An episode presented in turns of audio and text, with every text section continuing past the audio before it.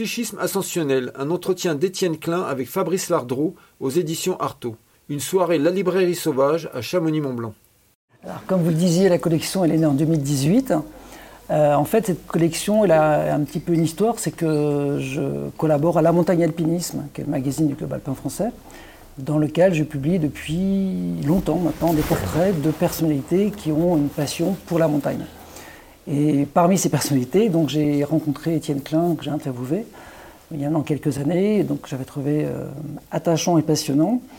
Et puis entre-temps, euh, les éditions Artaud m'ont contacté pour approfondir ces, portraits et engager une collection, effectivement, comme vous disiez, de livres d'entretien, sachant qu'en fait on est parti sur et par la montagne. C'est une collection qui, compte, euh, qui comptera dans quelques jours neuf titres. Euh, aujourd'hui, elle est plus sur l'idée plutôt globale, mais Étienne Klein, enfin, là, la démarche qu'on a entreprise en fait pleinement partie, c'est l'idée de comprendre le, rapport d'un auteur euh, à un territoire, de comprendre ce que ces territoires lui apportent dans sa vie euh, d'homme, de femme, d'auteur, d'autrice, et donc d'interroger, de, raconter une histoire autour du milieu naturel. Donc on a commencé par la montagne, euh, on a continué après avec des auteurs euh, comme Marie-Hélène Lafont, que peut-être vous connaissez, qui, elle, a grandi euh, dans le Cantal, en moyenne montagne. Et dans quelques jours, paraît un livre avec Chantal Thomas. Donc là, on change radicalement de milieu, puisqu'il s'agit de la mer et de la nage. Mais pour autant, et c'est ce qui me frappe moi, et j'ai parlé de ce livre à Étienne il y, a, deux heures de ça, parce qu'il y a comme des, des, correspondances, en tout cas des questionnements communs qu'on peut, peut lancer sur sur tous ces, personnages et leur rapport à l'élément naturel, que ce soit la roche, la neige, l'eau, euh, le sable.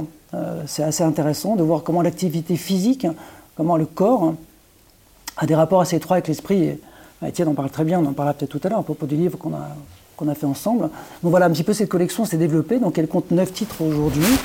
Et en tout cas, euh, ce qui s'est passé pour Étienne Klein, c'est que voilà, je l'avais rencontré dans le cadre de ses portraits pour la revue du Club Alpin français et qui m'a paru évident lorsque la collection s'est lancée qu'il fallait euh, proposer un livre à Étienne Klein pour creuser euh, ce que l'on a fait en fait au fil de, pas mal d'entretiens, parce que construire un livre d'entretien, c'est euh, c'est quand même cheminer avec la personne, c'est avoir de, de, longues et nombreuses discussions avec elle, et ça, ça, met son temps.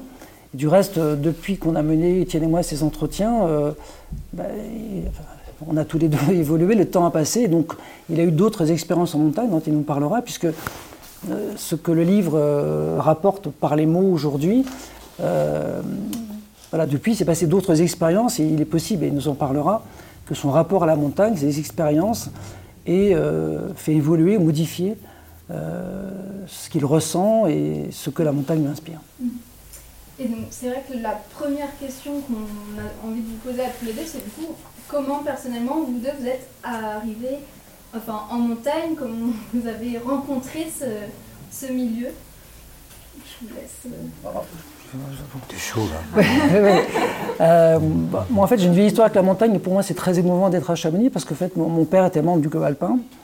Euh, et quand j'étais tout, enfin, quand j'étais enfant donc il m'a amené en montagne ici après, par contre, on a plutôt pratiqué la, montagne dans le. En fait, mon père trouvait que le temps ici parfois était un peu bouché, donc il a décidé d'aller dans les Hautes-Alpes, ce qui fait qu'on a passé toutes nos vacances. Euh, enfin, j'ai passé avec mes parents toutes mes vacances à, Villeneuve-la-Salle et à Montier-les-Bains, euh, donc dans la vallée, de, la Guisane. Et donc c'est là, avec lui, que j'ai appris euh, l'escalade, l'alpinisme et pris le goût pour la montagne. Et le hasard a voulu, enfin, est-ce que le hasard en est un d'ailleurs, que très longtemps après, euh, je cherchais un emploi, il, était abonné au magazine Club Alpin, il me dit mais recherche un, journaliste, tu pourrais peut-être postuler. Donc il s'est trouvé voilà, que la montagne a rejoint euh, la famille, la passion et puis après les écrits. Je ne soupçonnais pas du tout à l'époque que euh, engagé au Club Alpin, ça remonte à 25 ans, je serais amené à faire ces portraits et il y a plus forte raison à diriger cette collection. Enfin, c'était absolument pas. Ça fait partie des beaux cadeaux de l'existence. C'est vraiment des choses qui n'étaient pas prévues. Et voilà, donc tout ça s'est intriqué pour que le, la dimension affective, familiale, euh, se, mêle et que ça soit une partie de plus en plus importante de, ma vie. Merci. Et du coup Alors moi, je, Bonsoir à toutes et à tous. Moi, je vais dire un petit mot du livre parce que j'aime bien le regarder. C'est, c'est un livre qui m'a coûté aucun travail par rapport aux autres. Il faut la, la recherche, il faut écrire. Là, euh, grâce au talent de Fabrice qui pose des questions, qui écoute, qui relance, il a suffi qu'on se voit pendant quelques heures, qu'on parle, à plusieurs reprises, mais c'est quand même une durée globale assez courte. Et paf, ça fait un livre. Donc, euh, vu comme ça. Hein. Vu comme ça, c'est cool, quoi. Euh, pour ma découverte de la montagne, euh, moi je ne suis pas du tout d'une famille de, montagnards. adolescent, je lisais des livres de montagne, mais pour moi c'était un milieu complètement lointain que je n'avais jamais fréquenté, mystérieux. Et en fait, je l'ai découvert pour la première fois ici à Chamonix.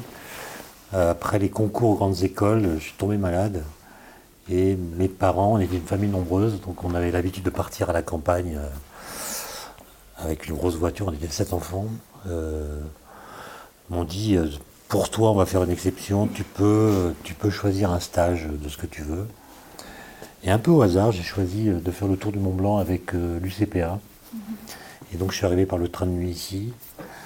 Et j'ai découvert le spectacle des montagnes qui m'a complètement envoûté avec l'idée que c'était là où ça se passe, mais pour moi, les alpinistes étaient des, gens d'une autre espèce humaine que la mienne. Donc j'ai pas du tout songé à faire de l'alpinisme à cette époque-là, d'autant plus que j'avais euh, vu des alpinistes polonais descendre directement du Mont Blanc par le glacier des Bossons jusqu'à la route, chose qui aujourd'hui euh, est impossible. Mais les gars étaient encordés et visiblement ils étaient dans le gaz. Quoi. Ils étaient. je sais pas, ils, avaient un regard euh, halluciné. Et j'avais eu l'impression en effet que c'était des gens d'une nature et d'une euh, condition physique et d'un tempérament euh, très très différent du mien. Et donc pendant des années, j'ai fait des randonnées avec des amis. Donc, le tour du Mont Blanc, puis le GR20, puis le tour du Mercantour, etc. Et en fait, c'était une sorte de euh, d'agence matrimoniale euh, ambulante. C'est-à-dire, je prenais des copains un peu seuls, des copines un peu seules. Je leur disais, bah tiens, on va aller faire le tour de je sais pas quoi. Ils venaient, puis à la fin, ça faisait. Il y a eu sept mariages quand même, comme ça. Pardon? Non, non, mais on ne le dit pas assez, parce qu'aujourd'hui les gens sont, sont sur Tinder. Non, c'est comme ça que ça marche, si je veux dire. Il faut marcher. Et sur les sept mariages, je n'ai eu qu'un divorce. Et ils se sont remariés. Donc, euh, Tinder a des statistiques beaucoup plus euh, faibles. Bon, enfin, voilà. Et puis, en fait, quand on a fait le GR20, en fait, ça s'est pas très bien passé parce que dans le GR20, il y a des passages un peu délicats notamment le, passage du ciel de la solitude. Et là, certains ont paniqué, ont eu du vertige, etc. Et ça a rendu l'ambiance euh, assez pesante. Et après, je me suis dit, euh, je franchis le cap euh, alpinisme. Et j'ai fait un stage avec Terre d'Aventure pour m'initier à l'alpinisme. Et, j'ai adoré ça. et ensuite, j'ai pendant des années grimpé avec Bruno Martin euh, qui habite à Servoz. Et euh, la première course qu'on a faite, c'est la, des cosmiques. Et il y a 15 jours, on l'a refaite, euh, 30 ans plus tard, je crois. Et on a vu combien elle avait changé. Quoi. Et donc, sur une période assez courte, on voit quand même les effets du changement climatique qui, sont visibles en quelques décennies. Quoi. Et ça, c'est. Bon, sujet de préoccupation. Donc voilà comment j'ai découvert la montagne. Et c'est pas dans mes gènes. Aucun de mes frères euh, ou ma soeur ne, fait d'alpinisme. Donc je ne sais pas à quoi ça tient. Il y, a, différentes hypothèses qu'on peut poser sur la table. Euh, il y a beaucoup de physiciens qui ont fait de l'alpinisme. Mais est-ce que c'était un effet de leur culture? Est-ce que c'était un effet de leur milieu? Est-ce que c'est, comme le croient certains, parce que euh, le type de paysage qu'on aime détermine le type de philosophie auquel on adhère? Il y a des gens qui disent que les Nietzschéens euh, aiment les alpages. Il faut un peu de verdure, des cloches de vache. Euh, les kantiens, ils aiment les arêtes effilées. Et c'est vrai, comme il y a beaucoup de physiciens qui sont kantiens, peut-être que c'est l'explication. Mais bon, euh, je crois que non, ça, c'est sans doute aussi l'expression d'un, un peu comme tu, disais Fabrice, de l'idée qu'il y a une intrication entre l'esprit et le corps euh, qui est euh, anti-cartésienne et qui me semble fonctionner. C'est-à-dire qu'il n'y a pas un esprit et un corps, il y a une espèce de mélange très intriqué qu'on arrive à dédoubler dans certaines conditions, notamment dans l'ultra-trail. Dans l'ultra-trail, il y a quand même des expériences, non pas de sortie de corps, mais euh, on dit au compte, enfin, l'esprit ou le mental, disons, on dit au corps euh, qui comprend pas très bien où on l'emmène. Euh, l'esprit dit au corps, si tu m'aimes, suis-moi. Voilà. Je peux pas t'expliquer, mais suis-moi. Il suit plus ou moins bien, mais il y a une expérience de dissociation qui advient dans les situations de très très grande fatigue.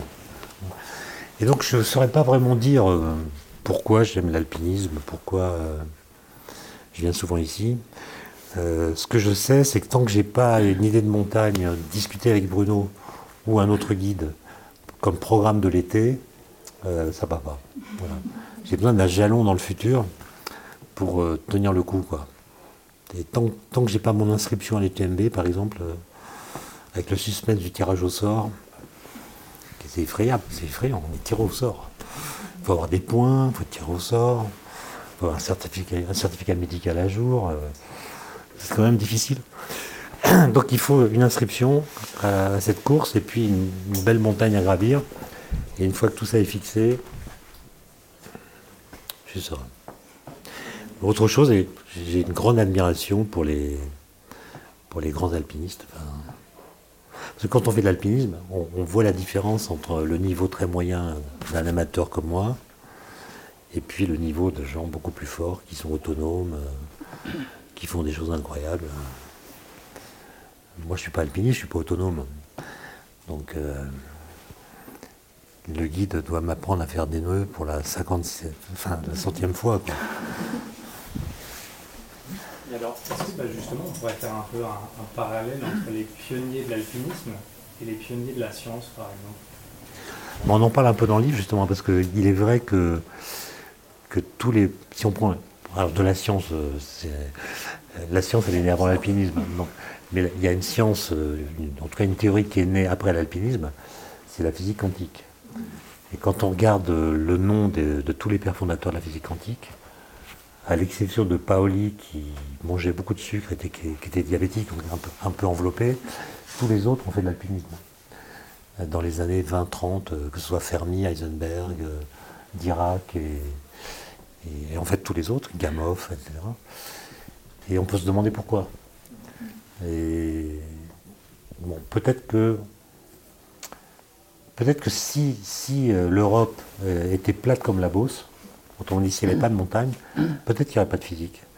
Moi, je pense que le, fait d'assister, euh, de voir des paysages qui sont très variés, qui permettent de changer de point de vue, d'avoir des conditions météo qui changent tout le temps, ça empêche la, pensée de se fixer. Euh, et c'est les variations de ce qu'on vit qui permettent à la pensée d'évoluer elle-même et d'avoir peut-être des idées qu'on n'aurait pas autrement. Il y a un très beau texte d'Einstein dans lequel il dit, finalement construire une théorie c'est comme monter une montagne, c'est-à-dire qu'une fois qu'on est en haut, on ne voit pas le village euh, d'où on est parti de la même façon, il y a un changement de point de vue, et c'est ce que fait une nouvelle théorie. Une, théorie, une nouvelle théorie change la façon qu'on avait de comprendre avec l'ancienne différents phénomènes physiques. Et je crois que c'est, c'est, une idée euh, qui n'est pas systématiquement juste, mais qui est parfois juste. Et on sait bien quand on revient au point de départ, après une course en montagne, on n'est pas dans les mêmes dispositions qu'au moment de partir. Il s'est passé des choses. Euh, on, revient au même endroit, mais pas dans le même état, ni psychologique, ni physique, ni, intellectuel. Et, je trouve que c'est. En tout cas, moi, c'est une expérience que je, que, je ne peux pas vivre autrement que, que par l'alpinisme. Un footing, ça marche pas si bien. Euh, la randonnée non plus. Euh. il faut des moments comme ça de, de très grande concentration. Pas trop long, euh, n'est-ce pas, François Damilano on Non, mais quand il faut être concentré des heures et des heures, c'est fatigant, mais quand il faut être concentré dans les passages difficiles, bah, l'esprit se contracte dans un petit volume d'espace-temps. Et puis une fois qu'on est à nouveau dans un terrain plus facile, c'est comme, comme un gaz qu'on a comprimé, il y a un effet de détente. et l'esprit. euh, il y a une ouverture d'esprit, comme on dit à France Culture. On, voit les choses plus largement, euh, autrement. Et c'est une forme de méditation, en fait. Euh, moi, je ne sais pas faire de méditation, j'ai essayé. J'ai même écouté des, DVD pour me former à la méditation, mais, je m'endors avant le. Moi, j'y arrive pas. Et puis, cette idée qu'on doit, regarder les idées passées comme passent les nuages. C'est ça la méditation. Les idées sont comme des nuages, il faut être indifférent aux idées. Mais on a tellement peu d'idées, quoi. Quand, il y en a une, faut. Pas loin d'ici, il y a eu un dîner entre, entre Paul Valéry et Albert Einstein. Juste avant qu'Einstein euh, quitte l'Europe, il avait rencontré Paul Valéry euh, plusieurs fois. Et la dernière fois qu'ils se sont vus, à la fin du dîner, euh, Paul Valéry, qui pensait qu'Einstein avait des idées à haute cadence, pour lui c'est quelqu'un qui, qui était une mitrailleuse à idées. Il lui a demandé à la fin du repas, euh, Einstein, quand vous avez une idée, comment vous faites Vous la notez euh, Vous avez un carnet, un secrétaire euh, sur la nappe Il a répondu, oh maître, vous savez, une idée, c'est si rare. Donc la méditation, c'est- du gâchis. Il y, a, quelque chose aussi, moi, qui m'a pas mal intéressé dans votre approche de l'alpinisme, vous en parlez, c'est que vous faites, vous avez envie de faire des voies qui ont une histoire. Et est-ce que ça vous est venu tout de suite euh, en pensant justement à toute cette histoire de l'alpinisme? Et est-ce qu'à chaque fois, maintenant, bah, quand vous nous avez dit que vous prévoyez des, des voies en montagne, est-ce qu'il faut toujours qu'il y ait ça derrière La vraie raison, c'est que celles qui n'ont pas d'histoire, c'est des, c'est des voies un peu neuves, donc c'est vachement dur. non, c'est tout. Les voies qui ont une histoire, elles sont anciennement conquises, très pratiquées, il y a des récits. Et non, c'est plutôt euh, une façon de marcher sur les pas des pionniers sans prendre de risques. Et quand on s'initie à l'alpinisme d'ici, on fait que des voies qui ont une histoire. Il ne s'agit pas d'être original. Mais j'aime bien d'une façon générale euh, marcher sur les pas des, des gens que j'admire. Euh, par exemple, même quand il s'agit d'écrire la biographie d'un physicien, que ce soit Majorana en, Italie ou Einstein qui a vécu en Suisse, en Allemagne, en Belgique, j'y vais, je, vais sur les lieux pour essayer de voir comment le contexte dans lequel ils ont vécu a pu jouer sur leur façon d'avoir des idées. Voilà, ça c'est une, question intéressante. Est-ce que les idées réclament certains contextes ou est-ce qu'il y a des cerveaux qui ont une activité intellectuelle indépendante du lieu où ils se trouvent? La conclusion à laquelle je suis arrivé, c'est que pour Majorana, les lieux comptent beaucoup. Il peut être complètement déprimé dans certains endroits. Et euh, Einstein, euh, Einstein est invariant par difféomorphisme. C'est-à-dire que ce qui se passe dans sa tête est indépendant de l'endroit où se trouve son cerveau. Il a une, il a une, il a une façon de, de, de- de s'obséder sur des questions particulières qui le travaille en permanence, quel que soit l'endroit où il se trouve et quel que soit le contexte dans lequel il est. La seule exception, c'est peut-être Berlin, Berlin dans les années 30, quand euh, les nazis ont commencé à vraiment euh, changer la politique en Allemagne. Euh, là, il a, commencé à sentir que c'était un lieu qui, qui l'affectait intellectuellement. Et donc il est parti faire des grands voyages au Japon, en Chine. Et, d'ailleurs, je, lisais je lisais ça dans le train en arrivant ici. Au Japon, il a fait une déclaration malheureuse du genre le climat euh, politique en Allemagne euh, ne me satisfait pas. Et l'ambassadeur de l'Allemagne en Chine euh, lui a demandé un, démenti formel euh, euh, qu'il a fait du bout des lèvres. Donc euh, voilà. Mais c'est important de,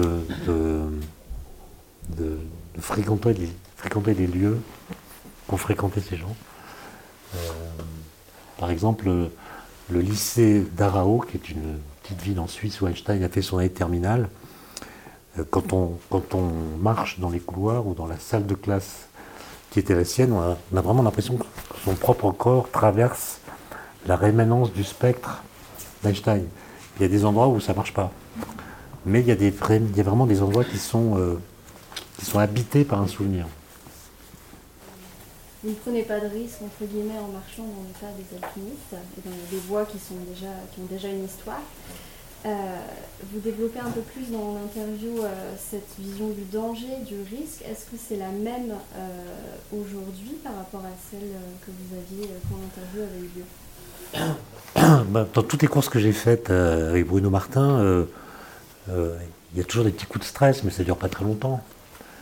Et puis, a une seule fois, on a été pris dans une tempête sur l'arrêt de l'ISCAM.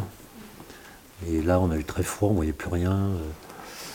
On était une cordée de 3 ou de 4, je crois. Et Bruno, il lançait des boules de neige pour, pour savoir où mettre le pied. C'était quand même un peu ambiance.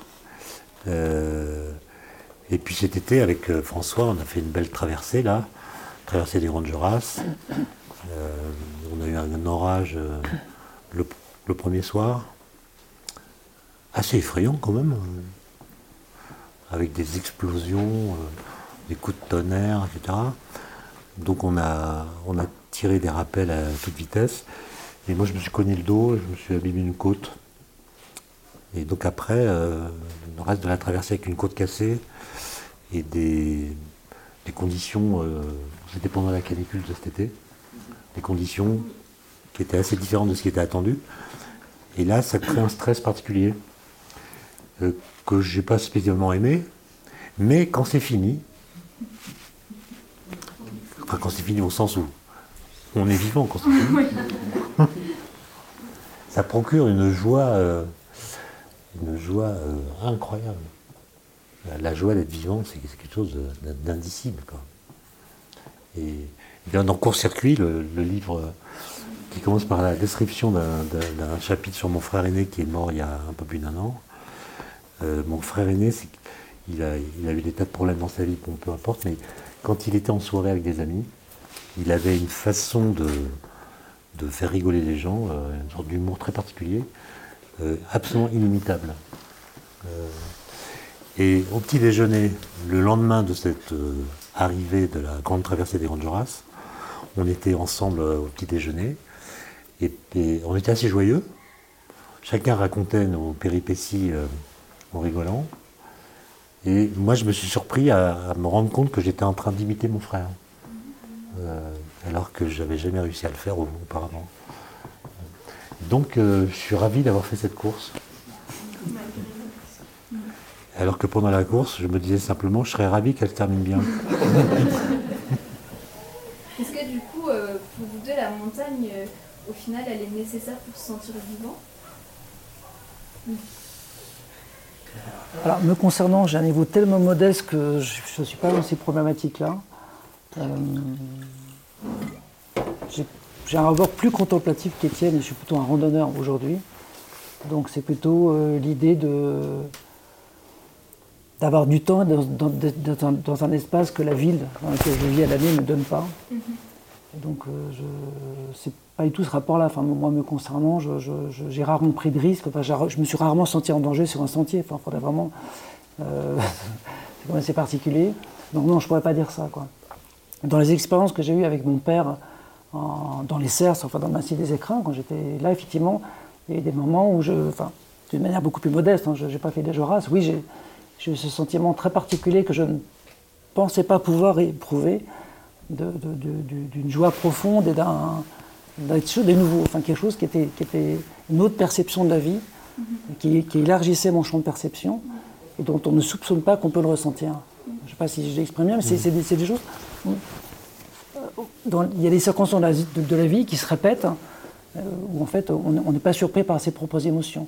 Et je pense que la montagne a cette capacité, euh, enfin Étienne en parlait très bien tout à l'heure, mais je pense vraiment que le, relief, que la topographie, d'ailleurs c'est une des lignes de force de, la collection en général, je pense vraiment que le, monde physique qui nous entoure, euh, soit celui dans lequel on grandit, qui nous façonne, soit celui qu'on découvre et dans lequel des circonstances nouvelles, voire accidentelles, se produisent, euh, construit nos perceptions, voire d'un seul coup nous en font éprouver de nouvelles. Ça c'est assez, euh, assez désarçonnant sur le moment, et puis après, c'est peut-être assez jouissif de se rendre compte que, ce qu'on pensait être un, nombre fini de sensations et d'émotions euh, possibles, non, il n'est pas fini. Et qu'il y a encore des choses nouvelles qu'on peut, peut éprouver, qu'on peut se surprendre. on peut parfois se surprendre en bien ou en mal. Hein. Euh, moi, je sais que dans ce que je, connais d'escalade ou de fait l'alpinisme avec mon père, et le moment où j'ai vraiment eu peur, rétrospectivement, je, voilà, je, c'était pas forcément des circonstances très dangereuses, mais j'avais une perception de peur. Mais il fallait passer par là, probablement. Et je ne regrette pas d'avoir fait. Et encore une fois, ça m'a ouvert un champ de perception que euh, la vie urbaine qui est la mienne euh, ne permet pas. Et j'ai l'impression que les choses se répètent. Enfin, je pense que la montagne, cette capacité émotionnelle à élargir le champ de nos émotions et à nous faire nous surprendre nous-mêmes. Alors après, on peut, on peut se dire, oh là là, j'ai eu peur, c'est peut-être pas très... J'aurais voulu être plus brave. Mais, mais, mais c'est bien d'éprouver ce genre d'émotion, je pense. ça complète un peu la, la, nature humaine qui parfois, lorsqu'on est dans le milieu urbain, où on n'est plus au contact avec les éléments, où, on est, les notions de froid, de fatigue, de douleur sont quand même euh, largement euh, mises à distance de vous. Enfin, on passe, enfin, quand on vient en région parisienne, le froid, on ne sait plus ce que c'est. On passe de l'air conditionné euh, en été à tout ce qu'il faut en hiver, hein, si tant est qu'on a un hiver en région parisienne. Et donc je trouve que la montagne, de ce point de vue-là, comme, élément physique, euh, a cette capacité à élargir le, champ des émotions humaines. Et ça fait partie de ses nombreuses vertus, en tout cas des nombreuses possibilités que ça offre. Moi, je, suis d'accord avec ce que dit Fabrice. S'il fallait vraiment euh, avoir peur pour se sentir vivant, ce serait presque une pathologie.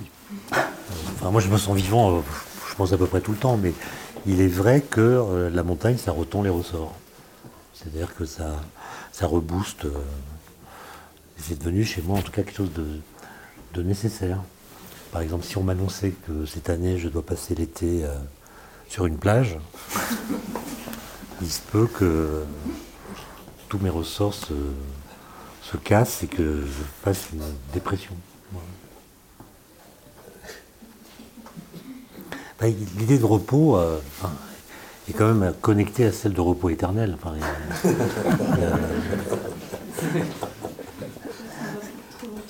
Mais je suis prudent quand je dis ça parce que l'âge venant, euh, voilà, on ne peut plus garantir tout ça. Ce qui veut dire, dont il parle très bien dans le livre, on le conclut comme ça, c'est que il y a comme le corps qui est en jeu dans la montagne. la montagne est un milieu qui, remet, qui met le corps en jeu. Et forcément, je suppose, euh, lorsqu'on peut accomplir des choses en alpinisme ou en course en montagne comme tu le fais, et que les années passent, forcément, on doit pressentir. Ressentir. ressentir, d'accord. Que voilà, certaines choses ne seront plus possibles. On revient à cette idée dont tu parlais tout à l'heure, à cette idée de la contemplation qui a un tempérament qui moi aussi m'est totalement étranger. Euh, j'ai été frappé dans la discussion que j'ai eue avec toi et j'ai fait aussi avec Jean-Christophe Ruffin qui s'appelle Montagne humaine.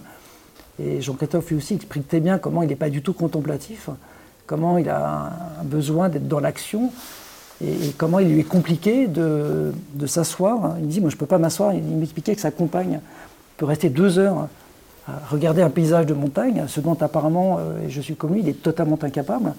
Il semblerait que voilà, il y a un moment où peut-être on, acquiert cette espèce de rapport nouveau au temps, à la lenteur, et que euh, peut-être que malgré nous, les choses se fassent. Je ne sais pas. On peut être surpris. La montagne nous surprend, en fin de compte. On verra. Après, le rapport au temps, bah, vous êtes lancé dans le trail, alors c'est quand même quelque chose de particulier aussi. Est-ce que parlez parfois même d'un intérêt philosophique à faire du trail, je l'ai un peu abordé tout à l'heure, mais. Euh, bon, le trail, euh, c'est pareil, moi je suis, je suis mauvais, hein, donc euh, j'y passe beaucoup de temps. je m'entraîne pas beaucoup. Je m'entraîne pas beaucoup.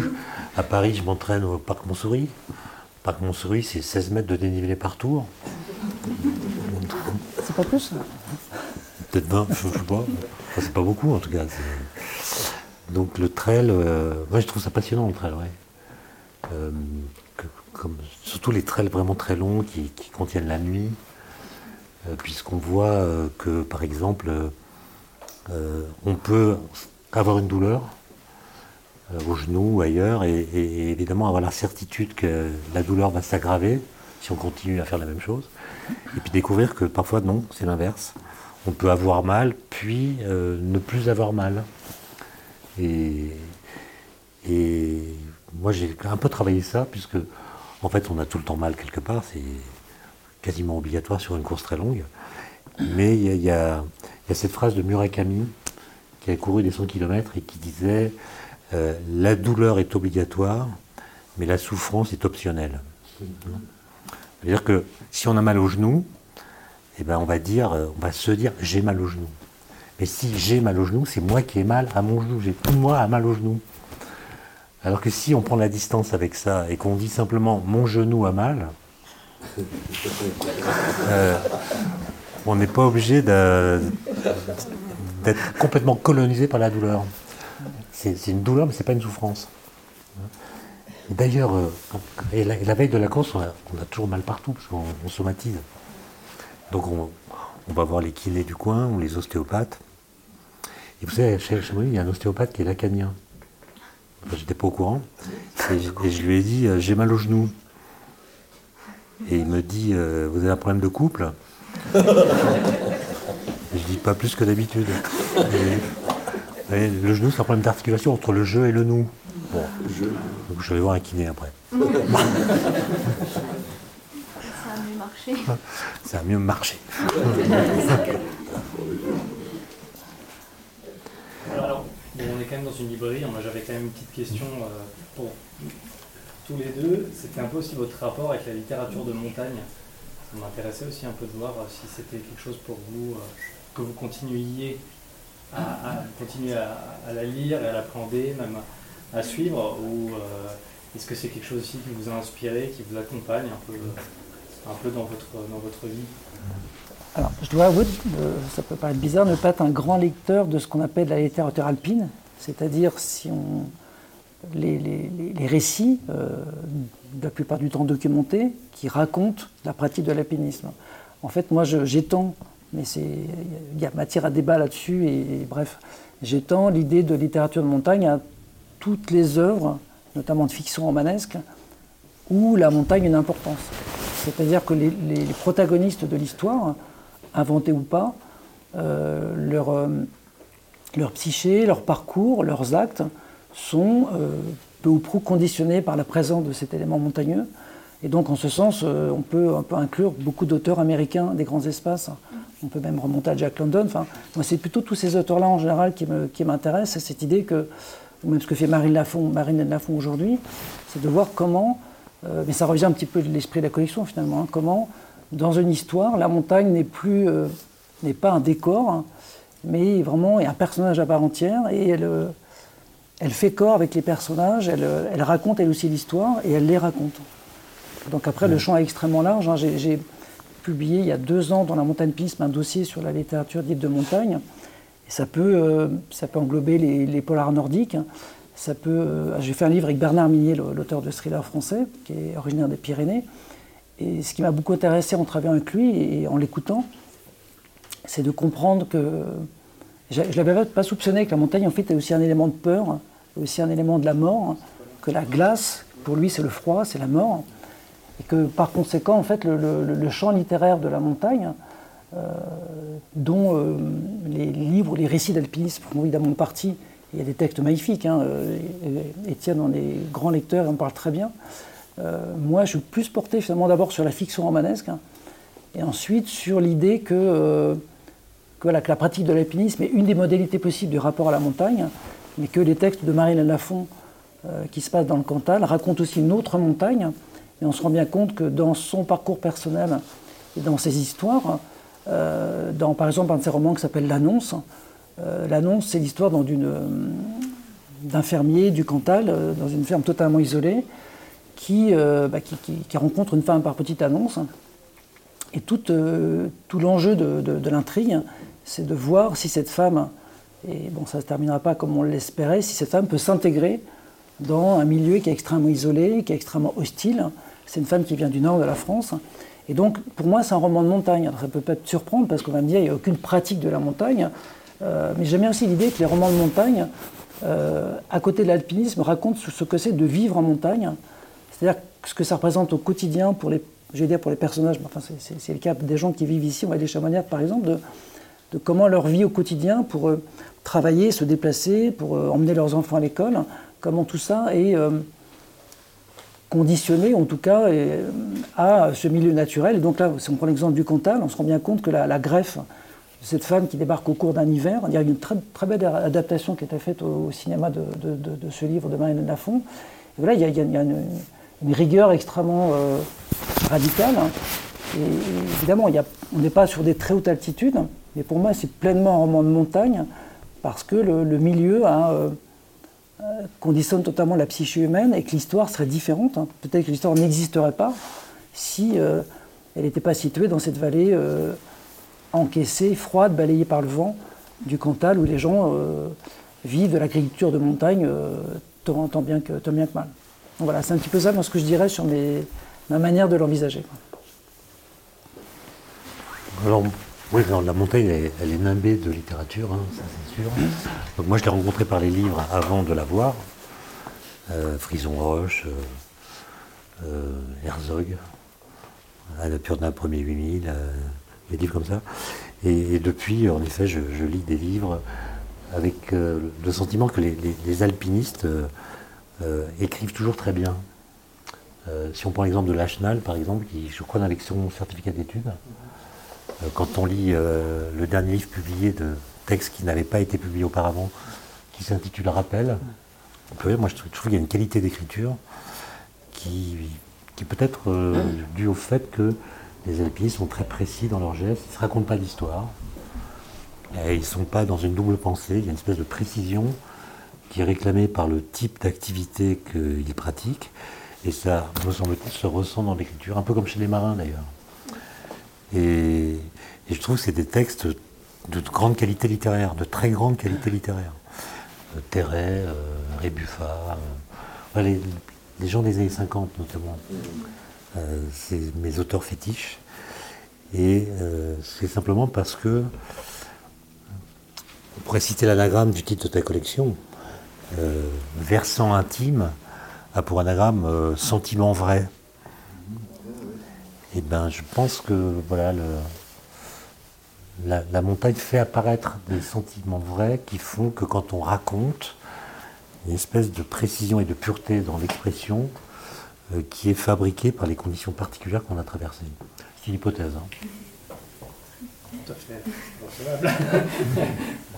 Et du coup, on parlait de, de versant intime. Euh, mes questions. Et donc, euh, le titre Psychisme ascensionnel, ça vient de. Ah, c'est Bachelard. Bachelard qui. Euh, Gaston Bachelard, grand, grand, grand philosophe des sciences, euh, qui a écrit sur les éléments, notamment un livre qui s'appelle L'air et les songes, dans lequel il parle de, de, la montagne, mais il parle surtout de Nietzsche. Et il dit que Nietzsche développe une, ce qu'il appelle un psychisme ascensionnel.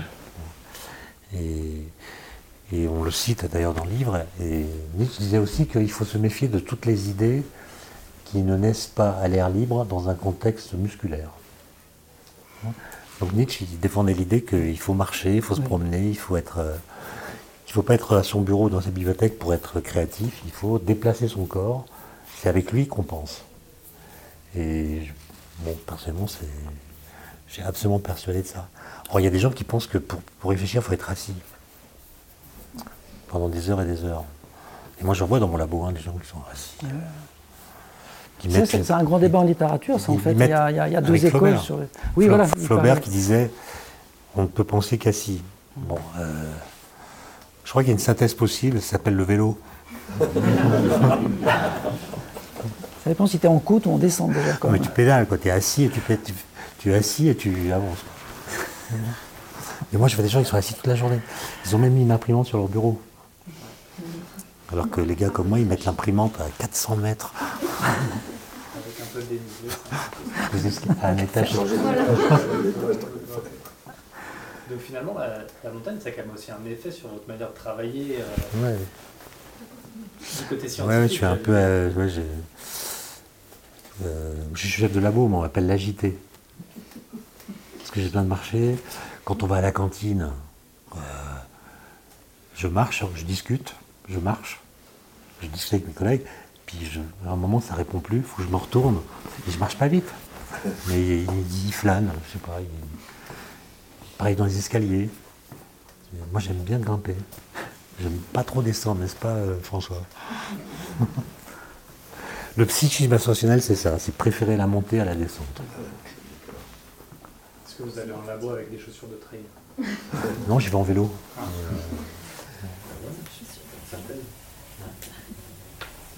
Alors j'en profite quand même parce que vous venez de faire paraître aussi euh, chez Gallimard un essai là, qui s'intitule Court-circuit, qui est juste ici il y a très peu de temps, il y a deux semaines. Euh, et j'en profite, euh, je pense que Fabrice ne va pas qu'on sorte un petit peu de la, de la- de la collection. Moi, c'est un livre que j'ai que j'ai adoré. Et je voulais juste, euh, pour donner aussi un petit peu envie à tout le monde de, lire ce livre, de savoir quels sont justement ces courts-circuits. Qu'est-ce que vous entendez par court-circuit En fait, c'est un livre que j'ai écrit ici. Euh, j'ai passé l'été ici. euh, et c'est un livre que j'ai écrit assez vite parce que c'est 10 chapitres indépendants.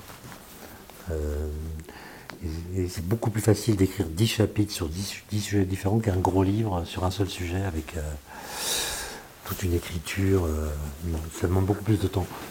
Et en fait, ce livre, il est né de la, ben, je l'ai dit un peu tout à l'heure, il est né de la mort de mon frère.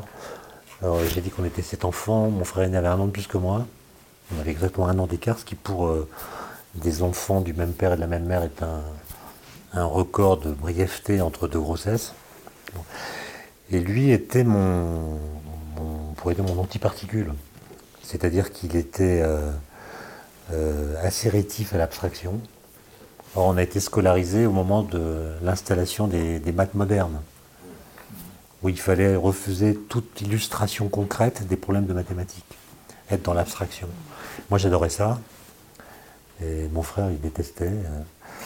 euh, et, donc, il a refusé euh, physiquement et psychologiquement les mathématiques, alors qu'il était ultra doué avec ses mains. Euh, il était capable de réparer euh, des moteurs de n'importe quoi, de mobilettes, de voitures, de motos, d'avions. Il l'a fait aussi, de tanks. C'est un génie de la mécanique et de l'électricité, mais il tombait, dans les pommes devant euh, une équation même simple. hein. Et il a été massacré par le, système éducatif. Et donc le court-circuit que je traite dans ce chapitre, c'est pourquoi est-ce qu'on considère que être intelligent, euh, c'est être intellectuel, ou ça pousse à devenir intellectuel et scientifique, et euh, si on est considéré comme pas intelligent selon certains critères, on doit devenir un manuel. D'où ça sort cette idée? D'où ça sort qu'il y a plusieurs sortes de cerveaux. Il y a des cerveaux scientifiques et des cerveaux littéraires, paraît-il. Et on a l'impression que le système éducatif, il est là pour euh, qu'un enfant, dès l'âge de 10 ans, sache s'il est bon en maths ou pas, et ça va déterminer son orientation. Moi, je trouve ça absurde, d'autant plus qu'après enquête, ça n'existe qu'en France. Euh, y a, par exemple, c'est un peu hors sujet, mais euh, il y a une enquête qui est faite tous les ans qui s'appelle l'enquête, Teams, qui mesure les niveaux en sciences et en mathématiques des élèves de CN2 et de 4e dans tous les pays de l'OCDE. Et, et nous, les Français, on pense qu'on est fort puisqu'on a des médailles Fields, des prix Nobel, on a une élite en maths euh, super forte. Et donc on dit les Français sont bons en maths. Mais dans le classement, on est dernier des pays européens et on est avant-dernier des pays de l'OCDE. Le seul pays qui soit derrière nous, c'est euh, le Chili. Et pourquoi? Parce que une fois qu'on a décidé qu'un enfant était mauvais en maths, on laisse tomber. On lui fait un parcours où il est protégé des maths. Alors que les pays qui occupent la tête du classement, qui sont les pays du Nord, puis la Corée, enfin, vous connaissez le. Mais dans les pays du Nord, quand un élève a des difficultés en maths, on ne lui dit pas qu'il est nul en maths. On lui donne des cours en plus. On l'aide, on l'assiste, euh, on, change de méthode pédagogique, euh, on change de professeur pour voir s'il n'y a pas des profils de professeurs qui sont mieux adaptés, etc. Et, et le niveau moyen est, super élevé. Et, donc, euh, je pense que mon frère, en Finlande, non, parce que tout ça, ça l'a amené à beaucoup boire, parce qu'il se sentait euh, euh, mal compris, etc. Et ça l'a tué. Donc, euh, et c'est là que j'ai eu l'idée d'un de court-circuit, faire, faire un chapitre sur le lien entre, euh, entre la pensée et l'action, qui sont des choses qu'on qu'on oppose, Et je parle des guides d'haute montagne, justement, qui sont des gens qui sont très habiles de leurs mains, de leur corps, mais il n'y a pas de corps qui soit bien agi sans une tête qui pense. Donc la séparation, euh, ces critères très, étroits de mesurer l'intelligence et de la définir, euh, c'est socialement ravageur. C'est socialement ravageur parce que, en fait, dès qu'on distingue des choses, vous dites que A est différent de B. A n'est pas la même chose que B. Voilà. Ça, c'est un constat. Notre esprit est incapable de ne pas faire suivre ce constat par l'installation d'une hiérarchie. J'ai dit que A était différent de B, donc la question c'est est-ce que, A est mieux que B? Mais cette question n'est pas obligatoire. A est différent de B. Point. Et donc l'intelligence, elle est spectrale. Il y a mille manières d'être intelligent. Hein. et on n'a pas à les hiérarchiser. On a au contraire à les encourager, quelle que soit la forme sous laquelle elles se manifestent d'abord. D'autant qu'une fois qu'on a pris confiance dans une forme d'intelligence, on est prêt peut-être à être intelligent sous une autre forme. Plutôt que de donner des notes aux élèves qu'ils vont ontologiser. Par exemple, si vous avez zéro en maths, c'est votre copie qui a zéro. C'est votre copie, hein, c'est pas vous. Ben, on va vous dire que vous êtes nul en maths. Mais non, c'est votre copie qui a zéro. Ça peut se travailler. Moi, j'ai présidé le, jury de l'évaluation l'évaluation nationale sur, sur euh, le jury de la conférence nationale de l'évaluation à l'école. C'est un ministre qui m'a demandé ça, j'ai dit mais je comprends pas le problème, il n'y a pas de problème avec l'évaluation. Il m'a convaincu que si, pour toutes sortes de raisons que je ne vais pas expliquer, mais euh, on voyait que la note en France, euh, moi je ne suis pas contre les notes, hein. contrairement au jury de la commission, parce qu'on remplace les notes par des smileys ou par des A, qu'est-ce que ça change On met une hiérarchie, ensuite on peut faire une bijection entre un ancien système de notes et un nouveau système de notes. Euh, mais, mais je pense que la note, c'est pas, euh, elle doit être accompagnée d'un jugement et d'un conseil. On vous met 12, ça veut dire quoi 12 mais si on vous met 12, on doit vous expliquer ce que vous devriez faire pour avoir 13. Autrement, il doit y avoir une aide pour progresser. Ce qui en général n'est pas fait. Et, par exemple, on avait eu des cas d'élèves qui sont notés en orthographe par des dictées. Ils font 40 fautes. Bon, ils ont zéro. Euh, ils travaillent comme des fous, font une nouvelle dictée, ils ont 20 fautes. Zéro alors qu'ils ont fait un progrès incroyable. Et donc, on avait proposé un système de notation des progrès. C'est-à-dire, on a trouvé une petite formule non linéaire. Euh, on compte le nombre de fautes, et dès lors que le nombre de fautes est plus grand, euh, moins grand que la fois précédente, la note est meilleure. Hein et c'était une courbe assez chiadée. Quand on a zéro faute, on a 20, d'accord mais, mais on ne peut pas avoir zéro, euh, à moins d'avoir fait un nombre infini de fautes. Donc c'était une formule assez astucieuse, je trouve. Et ça a été refusé au motif que c'était trop compliqué à mettre en œuvre.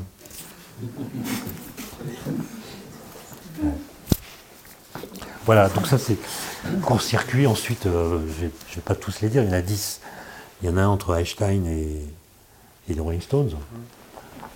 C'est pas évident a priori, hein, mais quand on aime, on trouve. Bah, Einstein en allemand, ça veut dire euh, une pierre. Stones en anglais, ça veut dire des pierres. Donc on passe du singulier au pluriel. Donc déjà, ça fait. Il y a l'histoire de la langue. Einstein qui tire la langue euh, le jour de ses 72 ans. C'est devenu une photo iconique. Et quand les Stones ont voulu avoir un logo qui les caractérise en 71, quand ils ont commencé leur tournée européenne pour Sticky Fingers, ils ont demandé à un artiste de leur faire un logo. C'est John Page qui s'en est chargé. Il a, a fait la langue que vous connaissez, qui est plus arrondie.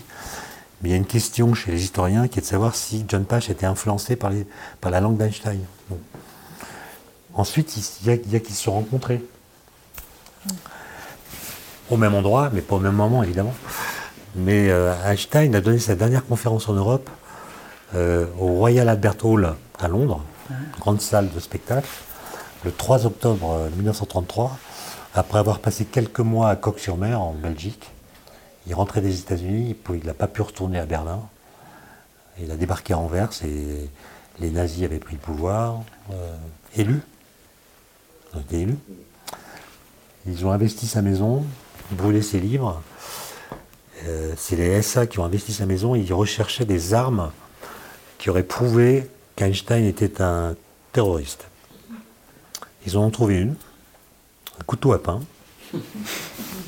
Donc Einstein a compris qu'il ne pouvait pas retourner en Allemagne. Et c'est très bonne histoire. Il a passé plusieurs mois à Coq-sur-Mer, mais il a fini par décider de partir à Princeton. Mais il a fait escale à Londres. Il a donné une conférence euh, dont le texte euh, peut être lu devant 10 000 personnes en anglais. Et c'est une conférence dans, laquelle Einstein euh, explique qu'il va, falloir se battre. On est en 33, hein. on ne parle pas de camp de concentration, nanana. Mais il a compris, lui qu'on présente comme un naïf, il a compris qu'Hitler veut la guerre. Et que donc il cesse de soutenir les objecteurs de conscience, il défend la militarisation, il cesse d'être pacifiste en disant que contre Hitler, il va falloir se battre. Euh, et en fait, il n'y a pas un mot à changer à son discours. On l'applique plus à Hitler, mais euh, oui, à qui je pense. Euh, ça marche assez bien. Et les Stones ont fait leur premier concert dans cette salle, en 63. C'est un concert dont on n'a pas de photo, mais j'ai retrouvé l'affiche. C'est en allant sur les lieux, comme toujours. Moi, j'allais sur les lieux pour retrouver le discours d'Einstein, parce qu'il y a des publications qu'on voit sur Internet, mais c'est partiel, je voulais le discours en entier. Et c'est en allant euh, dans ce truc que j'ai vu, que, en regardant tous les concerts qui avaient lieu, que les Stones avaient joué là. Et, puis après, je raconte l'histoire d'intrication quantique, c'est un peu compliqué. Ensuite, il y a, qu'est-ce que je peux raconter euh, sur le hasard et le destin? Le hasard, c'est un mot qui veut dire une chose et son contraire. On dit que le hasard intervient quand un événement se produit sans cause, quand il est purement contingent, ou bien quand il se produit avec des causes qui ne sont pas connues. Euh, on peut invoquer le hasard quand il y a une cause et on peut l'invoquer quand il n'y a pas de cause. Il faudrait savoir. Par exemple, le dé, le jeu de dés, c'est le symbole de l'aléatoire. Euh, d'ailleurs, hasard, ça vient d'un mot arabe qui veut dire dé, le dé. Le dé, c'est le symbole du hasard. Mais le mouvement d'un dé, il est complètement déterministe. Il n'y a aucun hasard dedans. Entendez, si vous connaissez la, la, force de la main qui va jeter le dé, euh, le poids du dé, sa forme, sa densité, l'air dans lequel il va tomber, la résistance de la table, comment il va rebondir, si vous aviez tous ces trucs-là, vous pourriez prédire avec une certitude absolue quelle phase du dé va se montrer. Mais comme c'est un peu compliqué, euh, on ne peut pas prédire, bien que ce soit déterministe. Donc le dé, il a un mouvement qui n'est pas prédictible, mais qui est déterministe. Il y a des causes partout, c'est pas l'absence de cause. Et donc je, vous verrez, je, raconte euh, un truc qui m'est arrivé dans ma vie, qui me fait m'interroger sur l'existence ou non de cause dans une sorte de hasard qui s'est manifesté. Donc je ne sais pas si c'était destin ou du hasard pur.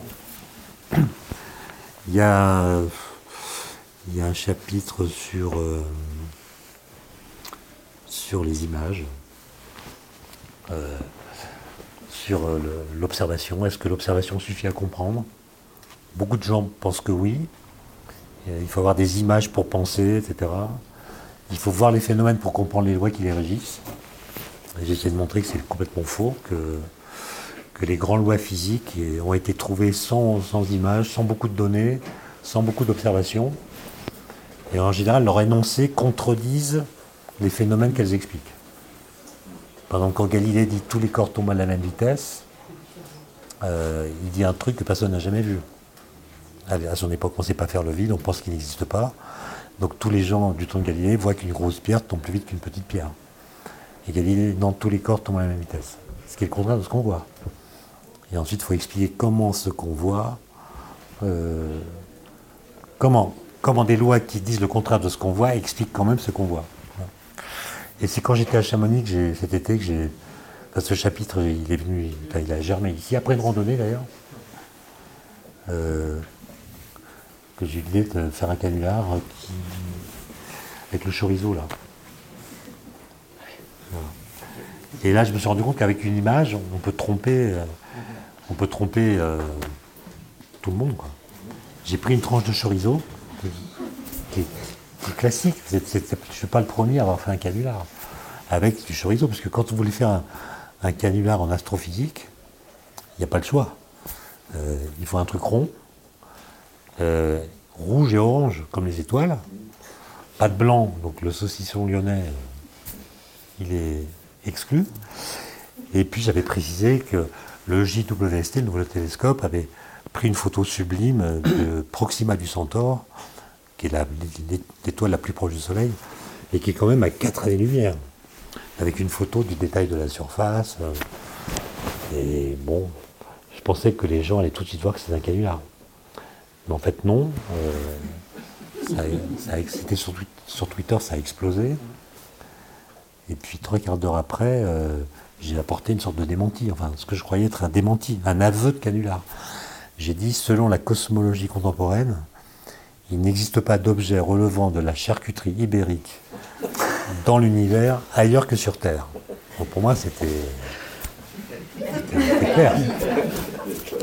Donc je me suis couché, et le lendemain, on m'a appelé pour me dire que un copain m'a appelé pour dire BFM TV avait annoncé la découverte d'une nouvelle étoile.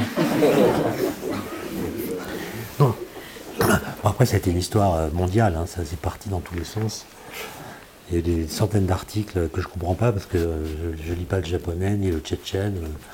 Mais il y a eu des centaines d'articles sur ce canular. Et, ça montre que, euh, avec les images qui aujourd'hui sont beaucoup plus nombreuses qu'auparavant, on peut tromper qui on veut, comme on veut. D'autant plus qu'aujourd'hui, il y a des images produites par intelligence artificielle qui peuvent imaginer des scènes qui ne se sont jamais produites, mais avec un tel degré de réalisme que ça pourrait convaincre ceux qui ne sont pas capables de décoder les images. Et, ce qui m'a surpris, c'est l'ampleur du truc. Alors, ce n'était pas le premier canular de ce type, mais surtout que ça, il y a des gens qui ont été, euh, qui m'ont attaqué très très violemment, comme si on n'avait plus le droit de faire de canular. Euh, des sociologues américains, par exemple, qui ont demandé mon licenciement au motif que j'avais porté atteinte au crédit de la science.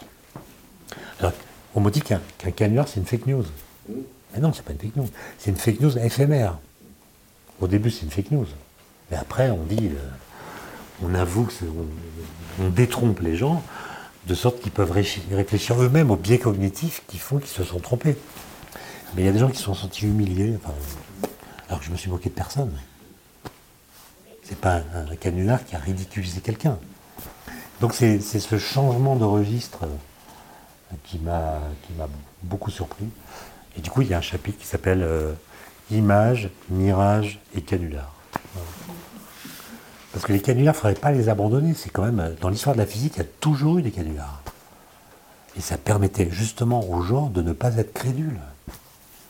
Par exemple, Gamow, grand physicien ukrainien, physicien nucléaire, il a beaucoup voyagé parce qu'il a été exilé euh, à plusieurs époques de sa vie. Et il a publié dans Nature un article, euh, donc dans une revue à référer, dans, lequel il explique que durant ses innombrables voyages, il a remarqué que les vaches euh, mastiquent dans le sens des aiguilles d'une montre dans l'hémisphère nord et dans le sens inverse dans l'hémisphère Le Coriolis. C'était absurde. D'abord, le sens des aiguilles du monde, c'est pour la vache ou pour celui qui est... Coriolis, euh, ça ne marche pas pour la langue. Il faut des masses énormes pour un cyclone, quoi. Et personne n'a vu que c'était un canular. Et donc le directeur de la revue a dû trois mois plus tard avertir les lecteurs que c'était un canular. Donc c'est très important les canulars. Il faut pouvoir en faire. Mais visiblement, c'est aujourd'hui euh, réservé au 1er avril. Donc moi je, vous promets que je ne ferai plus jamais de canular, sauf le 1er avril. J'en ai fait un cette année d'ailleurs. Pour le 1er avril Ouais. Qui a moyennement marché par rapport à l'autre. Peut-être qu'il y en a certains d'entre vous qui ont des, qui ont des questions. Euh, bah, je suis embarrassé pour répondre parce que la façon de parler qui la tienne renvoie à l'idée de dualité onde-corpuscule. L'idée que c'est les deux en même temps. En même temps. C'est une idée qu'on utilisait beaucoup en France parce que c'est Debreuil, un Français, qui l'a promu. Mais on en est revenu. C'est-à-dire qu'un objet quantique, c'est ni une onde, ni un corpuscule. C'est ni l'un, ni l'autre. C'est pas en même temps. Quand on dit en même temps, on essaie de fabriquer une image qui est à la fois ponctuelle pour le quanta, le corpuscule, et puis ondulatoire comme une onde qui envahit tout l'espace. Et évidemment, c'est jamais euh, une image synthétique qu'on arrive à produire. En fait, c'est des objets très mystérieux, les objets quantiques. Simplement, quand vous leur posez une question de type corpusculaire, ils vont répondre de façon corpusculaire. Et si vous leur posez une question de type ondulatoire, ils vont répondre de façon ondulatoire. Par exemple, si vous prenez un électron et vous lui demandez où es-tu, mais il va prendre position. Au, deux sens du terme, il va, il va réduire son paquet d'ondes, il va cesser d'être une onde, il va se manifester comme un point en un endroit donné de l'espace. Si on demande au même électron, est-ce que tu es capable de faire des interférences? Comme une onde, il va en faire. Donc la façon qu'il a de se manifester dépend du type d'appareil qu'on utilise pour déterminer ses propriétés. Alors la médecine quantique, j'y connais rien. Euh, je suis allé à la Réunion et j'ai vu qu'à la Réunion, tous les médecins sont quantiques. Euh, et je demandé. Euh, et en fait, c'est juste un mot, quoi. C'est juste un mot pour, pour faire croire que le tout est plus que la somme de ses parties. Et là, je trouve que c'est pas très étayé. C'est juste une façon de parler. Et j'ai l'impression, mais j'y connais rien. Hein. En tout cas, là-bas, les, médecins dits quantiques profitent du halo symbolique de la physique quantique, qui est assez mystérieux, pour faire croire qu'ils ont quitté la médecine classique et utilisent des méthodes euh, mystérieuses. Euh, moi, j'irai pas. Hein. Parce que nous, on ne sait pas très bien comprendre comment le monde macroscopique euh, cesse d'être quantique. Si vous prenez, nous on est fait de particules qui sont quantiques, mais nous on n'a pas, pas de propriétés quantiques, on est, on est assis sur notre chaise, on n'est pas euh, réparti dans tout l'espace comme une onde. Et donc une des grandes questions, c'est comment des particules quantiques peuvent, quand elles s'agrègent, faire des objets classiques, comme nous. Il y a la question de la, conscience, la question du corps. Est-ce que le corps est non séparable? Autrement dit, est-ce que quand on a une douleur ici, ça met en jeu tout le corps, ou est-ce que c'est une douleur qui est localisée? D'ailleurs la question que je pose avec les stones. Hein. Les stones, ils sont, ils sont quatre, ils sont vraiment intriqués, c'est-à-dire que quand vous en voyez un, vous voyez les autres. Et puis quand l'un des quatre veut faire une carrière solo, ou bien meurt, ce qui est un peu la même chose, oui c'est la même chose d'ailleurs, euh, quand il faut une carrière solo, c'est un désastre. Il n'existe qu'en tant que groupe. La, la, somme qu'il forme est plus que les parties qui constituent cette somme. Donc la grande question c'est le corps. Est-ce que le corps il est réductible à ses parties Ou est-ce qu'il est ou est-ce que ces parties sont intriquées d'une façon telle qu'il a une identité globale qu'on ne peut pas comprendre simplement en, étudiant les parties qui le constituent Là, les physiciens ne savent pas. Mais il y a des intuitions, par exemple, ce bénéfice de la réalité scientifique. Quand Einstein, par exemple, il prend son drone gravitationnel, il semblerait que ça a été démontré il n'y a pas très longtemps, alors qu'il a eu l'idée de... C'est pas une intuition, hein Il n'a pas eu d'intuition, Einstein. Il a, il a, vu que les ondes gravitationnelles étaient une solution de ces équations. C'est pas une intuition. Alors pourquoi on dit que ça a été prouvé scientifiquement Ça a été prédit bien avant d'être détecté. Voilà. D'accord? Ça, c'est vrai, 100 ans. 100 ans. Et Einstein était persuadé qu'on ne pourrait jamais les détecter. Euh, mais il était sûr qu'elles existaient. Par contre, les trous noirs, qui sont les solutions des équations, lui, il pensait qu'ils ne pourraient pas exister. C'est pour ça que je suis en train d'écrire une BD où on imagine qu'Einstein revient et on lui annonce qu'on a découvert les ondes gravitationnelles. Euh, déjà, il est surpris. Et on lui dit en plus que celles qu'on a détectées ont été produites par la fusion de deux trous noirs.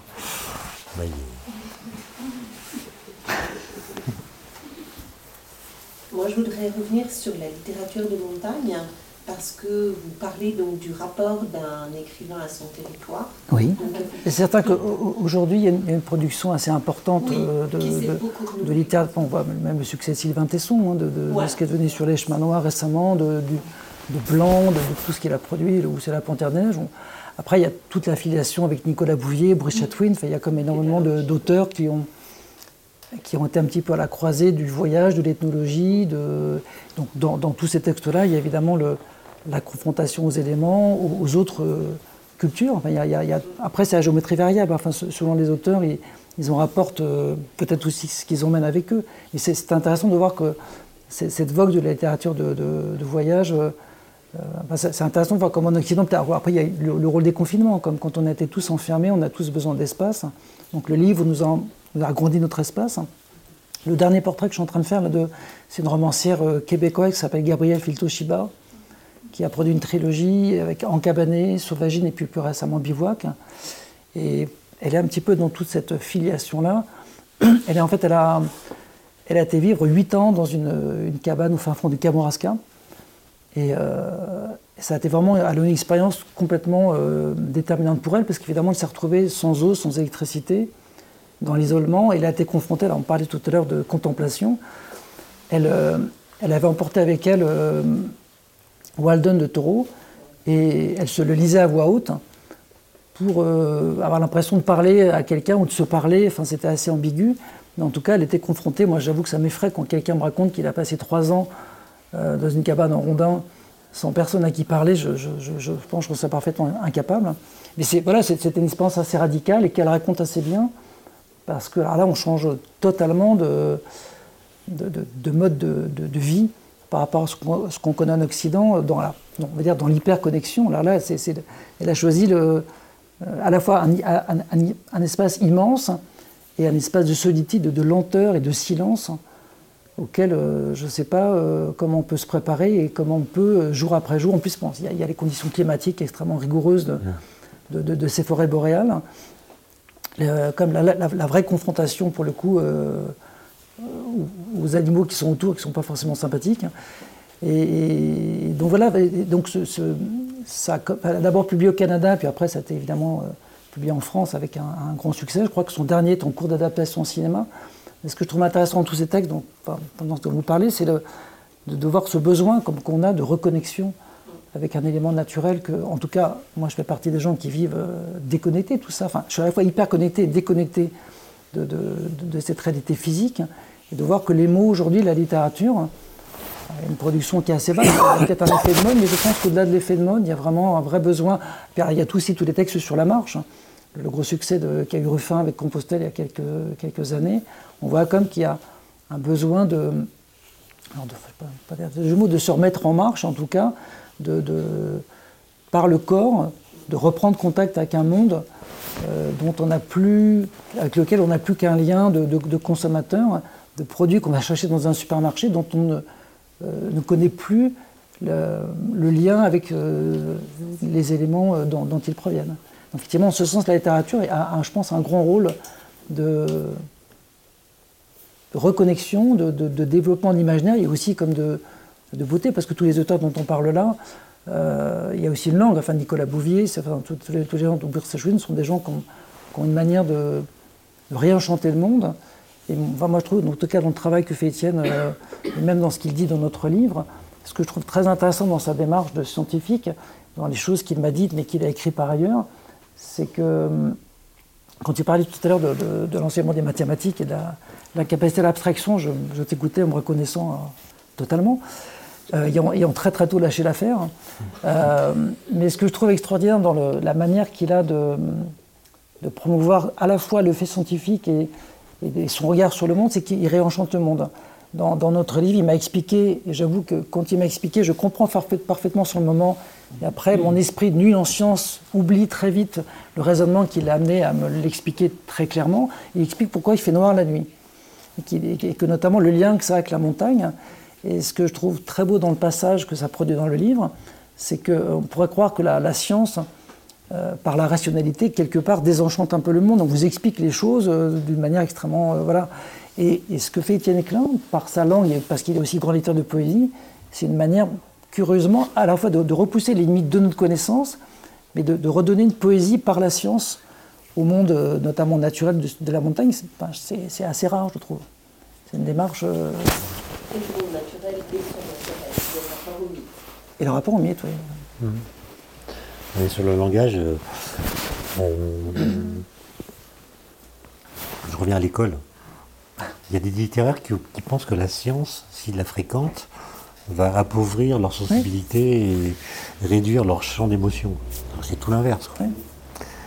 Euh, et ça, c'est encore une fois une situation dont je crois qu'elle est assez française. Il n'y a qu'en France qu'on peut considérer qu'on est d'autant plus un, intellectuel qu'on est plus nul en sciences. Comme si le fait d'être nul en sciences était la preuve qu'on pense vraiment. L'exemple vient de haut. Hein. Sartre, par exemple, il n'a jamais écrit ni sur la science. Sartre, il a connu la bombe atomique, la découverte de l'ADN, la mécanique quantique, il n'y a pas un mot. Quoi. C'est comme si la pensée euh, n'avait pas besoin de support, elle était autonome, elle ne se, ne se reconstituait qu'à partir de la lecture de ceux qui ont déjà pensé, sans qu'il y ait de faits positifs qui viennent la contraindre ou l'y lier. Il parle aussi d'alpinisme, Sartre. hein. Mais il n'a pas un propos assez ridicule sur la chute. Ah, je crois que la, montagne là. qu'il a faite euh, plusieurs fois, c'est par la face nord, c'est la, la montagne Sainte-Geneviève, C'est ça, c'est ça, ouais. avec le vent dans le dos. Et dans L'être et le néant, il y a un chapitre sur le vertige. C'est ça, ouais. un truc. Ouais, c'est à mourir de rire. François Milano, d'où vient, la peur du vide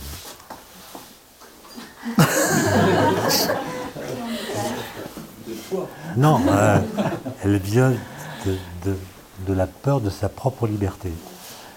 L'alpiniste a le vertige parce qu'il a peur que sa liberté le pousse à jeter dans le vide. Et donc il y a deux questions, c'est est-ce que cette euh, façon de penser la chose est vraie et qu'est-ce qui, dans l'ascension de la montagne Saint-Geneviève, peut créer une telle idée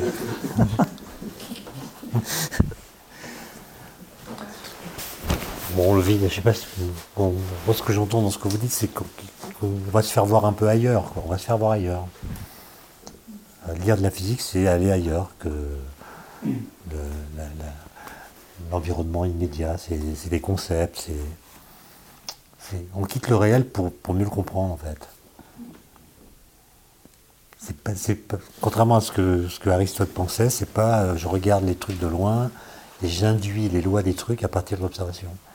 Il faut faire un pas de côté et il faut trouver une sorte de stratagème intellectuel pour que le monde décoïncide d'avec ce qu'il se montre, d'avec ce qu'il nous montre plutôt. Et on fabrique des concepts et on revient mieux armé pour l'interroger. Mais on n'est pas en train de patauger dans le monde tel qu'il est là. C'est ça que je trouve, euh, c'est ça que je trouve beau en physique. C'est en faisant un pas de côté par rapport au monde qu'on peut comprendre le monde. Comme s'il y avait deux mondes. Le monde empirique et le monde des outils, un peu comme chez Platon, qui permettent de s'armer de concepts pour le comprendre, pour revenir vers lui mieux armé.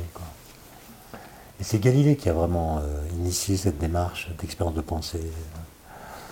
je ne fais pas tomber de corps, je réfléchis en faisant des expériences de pensée. Euh, par exemple, je vous ai dit tout à l'heure, il a compris que tous les corps tombent à la même vitesse. Mais il ne l'a jamais vu. Euh, Dans, les livres, pour nous rassurer, on dit il, a- il est monté au sommet de la tour de Pise. Et il a laissé tomber des objets de masse différente. Mais évidemment, il n'a jamais fait cette expérience. Puisque s'il l'avait faite, elle aurait montré que les corps ont des vitesses de chute qui dépendent de leur masse. Donc il n'a jamais fait l'expérience. Par contre, il a réfléchi. Il a fait, euh, il a fait ce qu'on appelle une expérience de pensée, en disant ben, Je fais l'hypothèse qu'Aristote a raison quand il dit que les grosses pierres tombent plus vite que les petites pierres. Ça, c'est l'hypothèse. Et lui, il imagine une situation euh, dans laquelle il, il- va relier la grosse pierre à la petite pierre par une ficelle. Donc il fait un système qui est plus lourd que la grosse pierre, toute seule.